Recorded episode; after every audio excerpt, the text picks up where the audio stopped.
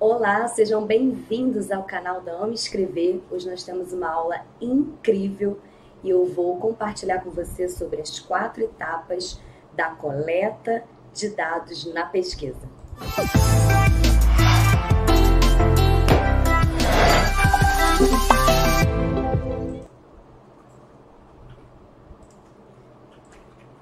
Vamos lá então todo mundo que está aqui agora no ao vivo ou você que está assistindo depois, pega papel, caneta, bloquinho, bloco de notas do celular, abre o seu computador, não importa a maneira como você faz as suas anotações, vem com a gente que a gente hoje tem uma dica muito importante. Essa aula de hoje vai te dar uma segurança numa etapa muito importante da pesquisa, que é a coleta e análise de seus dados. Isso assim é fundamental para qualquer modalidade de pesquisa que você estiver fazendo. Então nós vamos agora transitar a página para você poder é, acompanhar e anotar aí. Essas quatro etapas da coleta estão aí na sua tela. Você já pode anotar, nós vamos comentar, vamos navegar, vamos falar sobre cada uma dessas etapas para te dar mais segurança nesse processo de desenvolvimento da pesquisa. Mas antes, eu gostaria de falar com você que está vindo aqui pela primeira vez, recebeu esse compartilhamento, encontrou a gente numa pesquisa, não conhecia me escrever. Nós temos esse canal aqui com quase 100 vídeos, praticamente todos videoaulas, que vão te ajudar nessa tarefa árdua, mas que não precisa ser sofrido, que é desenvolver os seus trabalhos acadêmicos, principalmente o TCC, ou artigos científicos, ou dissertação de mestrado, ou tese de doutorado. Nesse canal você tem bastante conteúdo. Aproveita para se inscrever nesse canal, notifica o lembrete para você receber as novas notificações de tudo aquilo que a gente está produzindo e publicando aqui disponível para você.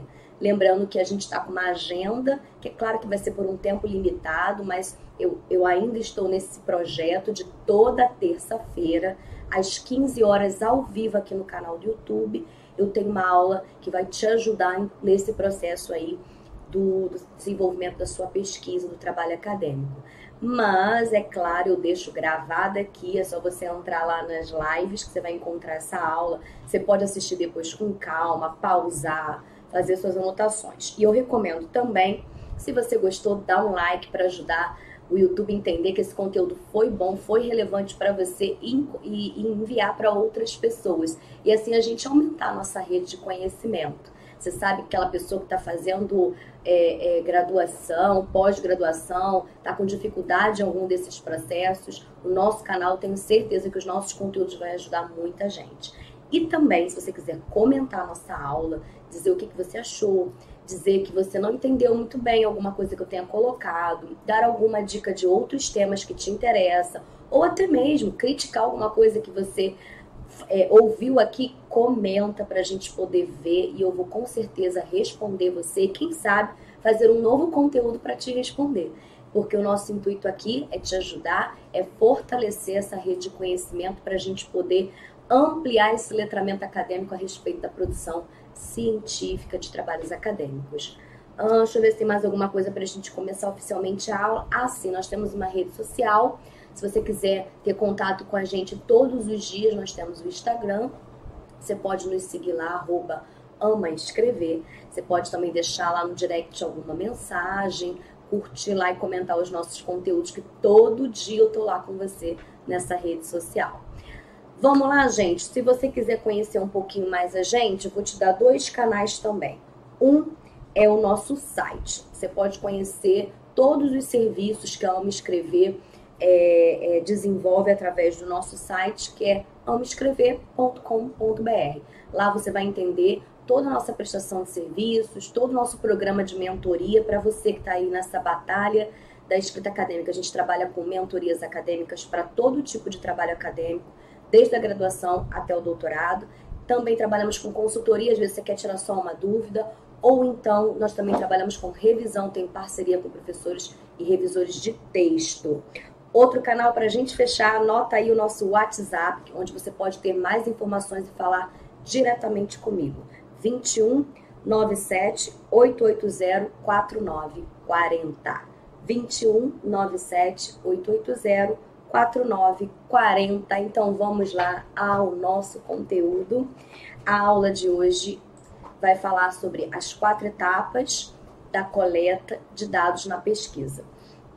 Eu quero falar sobre esse tema porque eu tenho visto assim muitos alunos é, quando chega nesse momento são muitas dúvidas, muitos detalhes que quando de repente você escreve o projeto, você pensa na sua pesquisa, você não se atenta. E eu gostaria de começar, eu até fiz um post hoje lá no Instagram da Me Escrever falando sobre isso, dando uma dica sobre esse processo de coleta. Muitas das vezes nós temos um tema, né, um tema que a gente escolhe pesquisar, um tema que a gente se identificou durante a graduação ou na pós, ou um tema que a gente quer explorar mais, ou um tema que a gente acredita que, que a gente vai poder cooperar, uma coisa que te incomoda e você quer poder ajudar ali naquela área, ou você quer saber mais para poder servir melhor naquela área. Então, são diversos motivos que, fa que faz com que a gente se debruce para estudar sobre matemática. Mas a gente não pode é, é, nos sabotar nossa pesquisa. A pesquisa, ela acontece para a gente aprender e descobrir sobre algo. Ou seja, para a gente responder uma pergunta, uma inquietação que a gente tem sobre aquele objeto de estudo, ou objeto de pesquisa, ou tema, simplesmente. É, e muitas das vezes os nossos sentimentos, as nossas preferências querem aflorar e aí acaba com que a gente compromete os resultados da nossa pesquisa. E isso tem que ficar muito claro para a gente. A gente não pode permitir isso. A gente não vai fazer uma pesquisa para falar aquilo que a gente acha sobre o tema. A gente não vai fazer uma pesquisa para dizer o, é, o que a gente acha que deveria ser aquele fenômeno, aquele objeto, aquele sujeito, seja lá o que você está pesquisando em si, o seu objeto de pesquisa. A gente vai investigar e os próprios dados, tá? por isso que a gente precisa falar sobre a coleta, vão trazer para a gente essas respostas a partir da nossa análise, da nossa interpretação. Então a gente tem que ter muito cuidado com isso. Por isso eu fiz esse post hoje lá no meu Instagram, que você pode ir lá visitar, para a gente não cair nessa cilada e comprometer os resultados da nossa pesquisa. Ok, falado isso, eu vou falar com vocês sobre essas quatro etapas Bom, eu decidi o meu tema, eu decidi o meu objeto, eu já defini a minha metodologia, então assim, eu estou passando por uma outra etapa da pesquisa, tá? Ela não é a primeira. É sobre tema, sobre metodologia, sobre questão de pesquisa, sobre objetivo de pesquisa, nós temos outras aulas que já estão aqui no nosso canal Me Escrever. Então você pode colocar aí na busca sobre tema, sobre questão de pesquisa, sobre objetivo de pesquisa, que você vai encontrar conteúdo que vai te ajudar para você poder alinhar aquilo que eu estou falando. A coleta é uma etapa neste processo de pesquisa, não é a primeira, ok? Nós já temos aulas sobre isso no nosso canal do YouTube. É, vamos lá. Primeira coisa que, eu, que a gente tem que pensar, onde nós vamos coletar? Quais serão as nossas fontes de pesquisa. E aí a gente tem que definir se essa fonte de pesquisa vai ser com, com uma fonte primária ou uma fonte secundária. E o que que é isso? Qual a diferença? Eu não tinha pensado nisso. Sem problemas, nós vamos tratar sobre isso aqui. Bom, se você vai fazer uma pesquisa com fontes primárias, você vai usar fontes originais informação direta, por exemplo, documentos oficiais, números oficiais de estatísticas, uh, registros públicos ou até mesmo privados, textos literários ou textos acadêmicos, é, é, teóricos sobre o tema. Você vai pegar, vai fazer entrevistas e vai pegar do sujeito da pesquisa essas fontes. Você vai fazer grupos focais com, com o sujeito da pesquisa que você definir, e aquelas informações são fontes primárias. Uh, deixa eu ver mais alguma opção aqui. Questionários, você vai emitir questionários para esses sujeitos da pesquisa e, vai, e, essa, e esses dados vão ser suas fontes primárias. A partir dessas fontes, esses dados surgem e você vai começar, é, é, vai fazer essa coleta para que, que essas fontes se transformem em dados. Ok, fonte primária. Então, se tiver dúvida, volta um pouquinho depois, se você estiver assistindo depois. De, quem está ao vivo, de volta depois lá na gravação e anota, que é importante, até mesmo, gente, para você escrever no seu capítulo de metodologia é, no processo de coleta de dados foram definidas fontes primárias, essa, essa e essa, com essa característica, neste campo. Tudo isso é importante descrever, tá? Fontes secundárias, o que são? Qual é a diferença? Fontes secundárias são fontes posteriores, fontes trabalhadas por outra pessoa. Por exemplo, artigos, livros, comentários, é, pesquisas já realizadas de outras pessoas. Deixa eu ver mais exemplos aqui. Sínteses, interpretações feitas por outras pessoas. Eu vou dar um exemplo. A minha tese de doutorado foi toda feita a partir de fonte secundária. Eu analisei um grupo de pesquisa que desenvolveu pesquisa etnográfica por 32 anos eu peguei aquelas fontes primárias, ou seja, aqueles dados, as interpretações, as imagens produzidas deste grupo ao longo dessas décadas e fiz a minha pesquisa em cima dessas fontes. Então, as minhas fontes foram secundárias. Uh, na minha dissertação de mestrado, também foi fontes secundárias. Eu fiz um levantamento, uma pesquisa bibliográfica de produções acadêmicas sobre o meu objeto de estudo. Por exemplo, eu levantei artigos, livros, publicações acadêmicas, monografias, dissertações, teses sobre o meu objeto de estudo e fiz uma análise.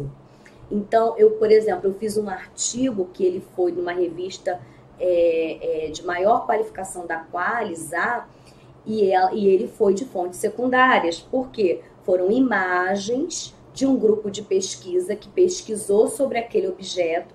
E como eu trabalhei nesse grupo, eu tive acesso a essas imagens, eu fiz um recorte dessas imagens para falar sobre um tema. Então, qual é o problema? Ah, uma, uma pesquisa com fonte primária é menos importante do que uma pesquisa com fontes secundárias? Não é esse o caso. Depende do seu objetivo de pesquisa, depende do que você quer saber. Por isso que eu falo que eu estou falando sobre as etapas da coleta, mas a coleta é uma das etapas da pesquisa e ela não é a primeira. Você precisa fazer algumas definições antes para você poder chegar aqui. E essas, essas outras etapas eu já tratei em algumas aulas aqui, que você pode dar uma navegada no meu canal, dando, escrever onde você está aqui agora, e ver um pouco mais sobre isso. Ok? Então o problema não é ser uma fonte é, é, primária ou uma fonte secundária. O, a questão é o que que você quer estudar, o que que você quer fazer. É isso que você precisa é, é definir para entender se para o seu trabalho é melhor utilizar fonte primária ou fonte secundária, ok? E aí eu vou falar também sobre uma outra. Deixa eu só pegar aqui as minhas anotações, que eu fiz uns resumos para vocês para eu não esquecer nada, eu não gosto de deixar para trás essas informações tão achei aqui tão importantes. Ó, a segunda etapa do processo de coleta, deixa eu botar aqui no celular para aprender aqui. É, de coleta de dados são as técnicas que você vai utilizar na sua pesquisa. Qual a técnica que você vai utilizar para coletar esses dados? Sendo nas fontes primárias ou nas fontes secundárias. Então depende qual que você vai escolher, tá? Então, por exemplo, eu vou dar alguns exemplos aqui de, de técnicas de pesquisa. É, deixa eu só desligar aqui o ventilador, só um segundinho, que eu, o vento está me incomodando. Vamos lá. Primeiro, você pode utilizar questionários, né? E aí você se transforma em fonte primária. Você vai lá para o seu campo, é, define o seu sujeito de pesquisa, define o seu campo, você vai lá e aplica um questionário. É uma técnica para é, obter né, é, dados a partir de fonte primária. Entrevista, mesma coisa, uma técnica. Uh, experimentos, dependendo da área do conhecimento que você está fazendo. Você está fazendo um experimento direto ali com algum material. É uma técnica. É, observação participante dentro de um campo de pesquisa. É uma técnica que você pode usar. E aí você pode é, fazer um, um levantamento bibliográfico a partir de um software. É uma técnica que você usa em fontes secundárias. Então, dependendo do seu objetivo, do que você está investigando, a sua pergunta, a sua problemática, você define as fontes e define a técnica. E aí você tem que estudar um pouquinho metodologia de pesquisa, é para isso que existe essa disciplina, que muita gente negligencia, acha chata, mas ela é muito importante para você conhecer quais são as técnicas possíveis. Claro que você não vai conhecer tudo, mas você vai ter uma ideia geral para você poder escolher, selecionar técnicas que te ajudem a realizar as coletas e também as análises dos seus dados, tá? Eu também tenho aqui algumas aulas, videoaula, alguns vídeos falando sobre metodologia de pesquisa, muito interessante que vai te ajudar muito, tá?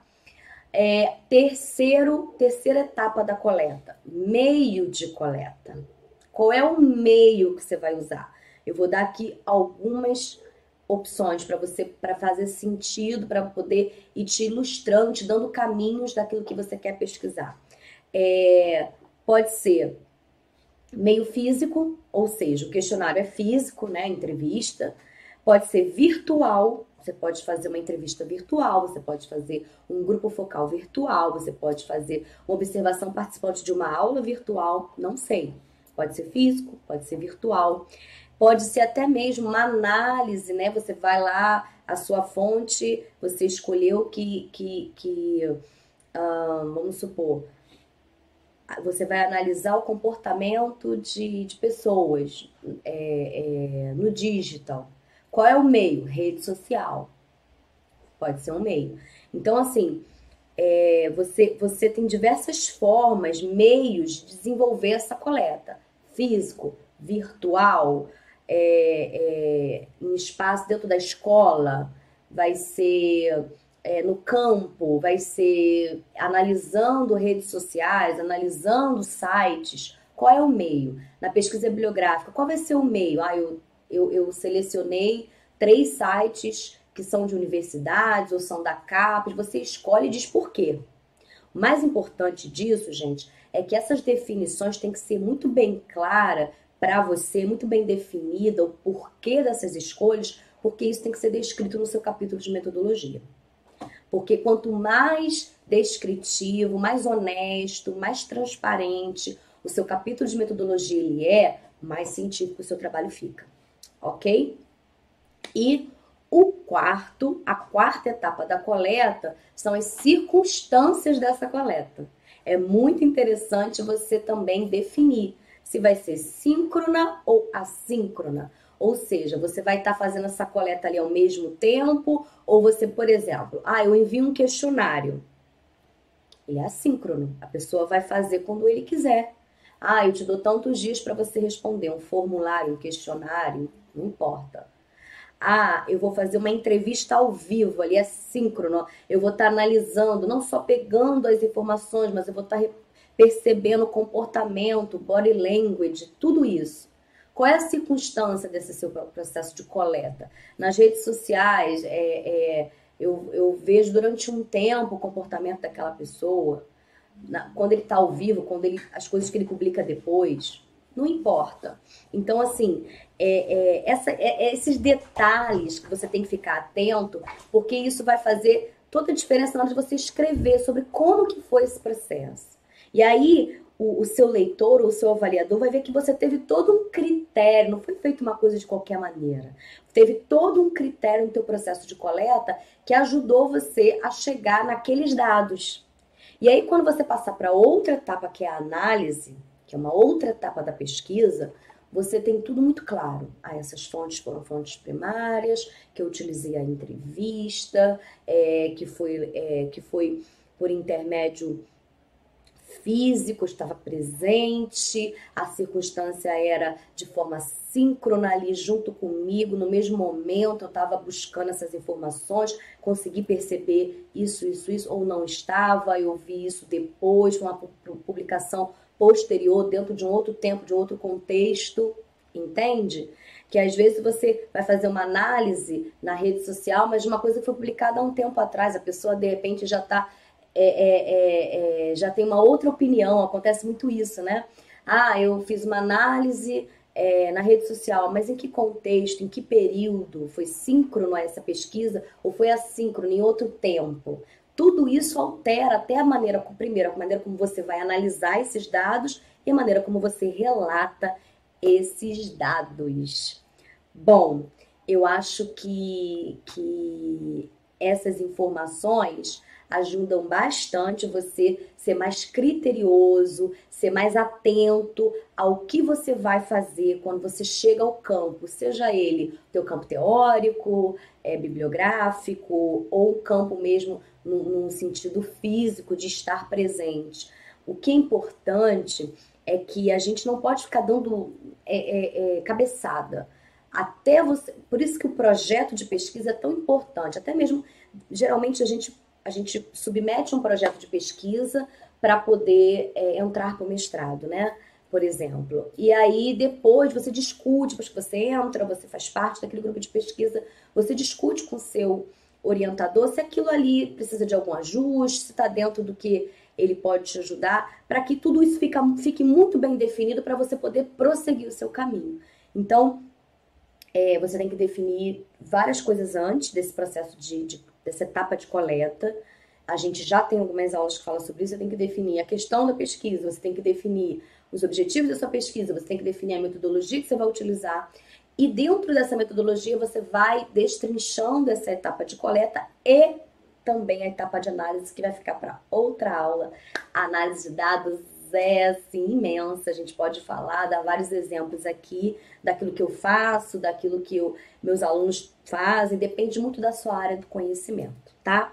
Então, assim, eu acho que, que por hoje é isso, eu queria contribuir, eu, quero, eu tenho feito uma aula mais, é, mais, mais, assim, dire, direta, objetiva, para não ficar muito longa, mas que já dê, assim, um norte para você, que já te amplie a visão para você poder é, é, dar continuidade, destravar em qualquer processo que você estiver fazendo aí. Espero que essas aulas estejam te ajudando. Se te ajudou, dá uma curtida aqui para poder engajar esse, esse material. Compartilha com quem você sabe que está nessa luta. Comenta aqui o que você achou. Ah, professora, não entendi essa parte que você falou. Que a gente faz outro vídeo para esclarecer se for preciso. Ah, gostaria que você estendesse mais sobre isso. A gente vai vai falando aqui, vai estendendo. Você que dá as ordens aqui, eu tô aqui para te servir.